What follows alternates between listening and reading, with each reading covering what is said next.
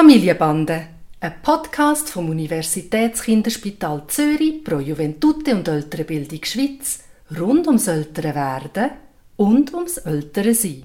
Heute zur Frage, wenn Kinder zusammen blütteln, ab wann geht das nicht mehr? Hoi Papi! Hoi Noah. Der Tani hat eine Freundin auf Besuch gehabt, die, die eine Seitengeburt kennt. Die zwei sind eigentlich zusammen aufgewachsen. Sie sehen sich äh, regelmäßig, seit sie auf der Welt sind. Und die Freundin hat auch schon mehrmals bei uns geschlafen. Gehabt. Und damals ist es zum ersten Mal so gewesen, als ich die beiden am Abend baden wollte, haben sie sich ein bisschen gehemmt angefangen auszuziehen und haben gesagt, aber du nicht anschauen bei mir, ich will nicht, dass du siehst, wie es bei mir aussieht, also ein bisschen so. Ähm, Hat das Mädchen gesagt, oder was? Beide. Beide.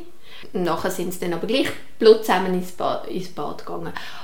Aber es hat schon so einen Moment gehabt, wo ich mir überlegt habe, hm, wenn ist echt der Zeitpunkt da, wo das nicht mehr okay ist.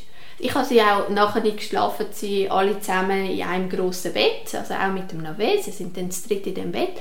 Und ich stelle mir auch da vor, dass irgendwann kommt dann der Zeitpunkt, wo die wie mehr Privatsphäre brauchen. Wann ist das und wie weiß ich das? Also es ist eigentlich auch wieder eine komplexe Frage und es fällt mir gar nicht so leicht, das in, in wenigen Worten zu sagen. Das Erste ist, dass ich glaube, kleine Kinder sind einmal gern Blut und geniessen das. Und es gibt äh, in dem Sinn, äh, soll man das auch wirklich zulassen. Und dann gibt es, und da gibt es auch Literatur darüber, frühe, bei einzelnen Kindern tatsächlich frühe, wo ein Gefühl von Scham entsteht. Da gibt es Kinder, da passiert das schon zwischen zwei und drei und andere Kinder kommt das viel später. Und die Scham, die hat eigentlich noch gar nichts mit Sexualität zu tun. Wirklich noch überhaupt nichts. Wenn du Kinder in dem Alter fragst, was der Unterschied ist zwischen Buben und Mädchen, dann sagen sie, die Mädchen haben lange Haare oder längere Haare oder irgendwie so etwas oder haben Mädchen Kleider an und Buben haben das nicht. Also ich glaube, so die, die Rolle Mädchen-Buben, das geht viel mehr über das Soziale und erst viel später über die Sexualität.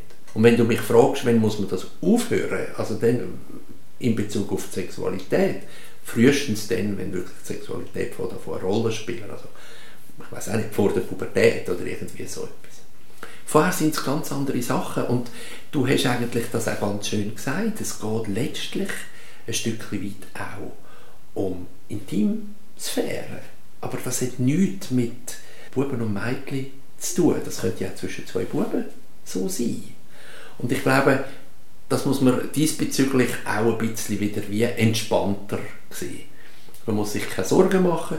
Die Kinder dürfen auch neugierig sein. Ich meine, deine Buben sind alles Buben, die sehen nur Buben. Und wie das bei einem Mädchen aussieht, kann sehr wohl auch mal interessant sein. Und da muss man sich auch keine Sorgen machen. Ich glaube, was man den Kindern sagen und da muss man sicher früh anfangen, ist, dass sie den Körper dürfen erkunden dass das etwas Interessantes ist dass man nichts machen darf oder dass auch nichts mit einem darf gemacht werden darf, was man nicht gerne hat. Dass man dort darf Nein sagen Aber sonst würde ich wie das Thema nicht unter dem Thema Sexualität anschauen, sondern unter dem Thema Intimsphäre. Und dort würde ich auch sagen, wenn jetzt ein Kind das nicht mehr wette, dann sollte man sagen, du kannst dich auch dort hinter die Türen ausziehen und nachher in die Badwanne oder irgendwie so etwas. Und vielleicht ist das nachher wie gegessen. Und äh, Scham kommt in das gleiche Kapitel hinein. Also auch wenn du sagst, es ist, nicht, äh, es ist klar nicht etwas Sexuelles, mhm. aber, ähm, aber Kinder können schon Scham, Scham spüren. Also auch das wie in dem gleichen Bereich und nicht sagen, okay, ich weiß, das Kind ist jetzt gespüriger auf das oder findet das, findet das unangenehmer und denen tue ich es wie von Anfang an gar nicht anbieten, dass sie zusammen gehen, baden zum Beispiel. Ja, aber man muss schauen, was es ist, oder? ob es einfach nur ein ähm, Spiel ist, das dann schnell vorbei ist und nachher geht es gleich gut, oder ob das wirklich das Kind gestört ist und dann, glaube ich, würde ich es nicht forcieren. Es ist nämlich lustig, weil es ist wirklich so, in dem Moment, wo sie sich dort ausgezogen haben, habe ich mir wirklich überlegt, muss ich jetzt irgendwie ihnen etwas anderes anbieten, dass jeder alleine geht duschen zum Beispiel. Aber dann haben sie sich irgendwie mit dem Rücken zueinander ausgezogen und sind ins Wasser reingestiegen genau. und haben sich umgedreht und haben miteinander gespielt. Genau, oder? ganz genau. Das ist ein gutes Beispiel. Also gut, das ist ja, ist ja noch schön, dass ich äh, noch ein paar Jahre Zeit habe, bevor ich mich dann andersweitig mit dieser Frage muss auseinandersetzen muss.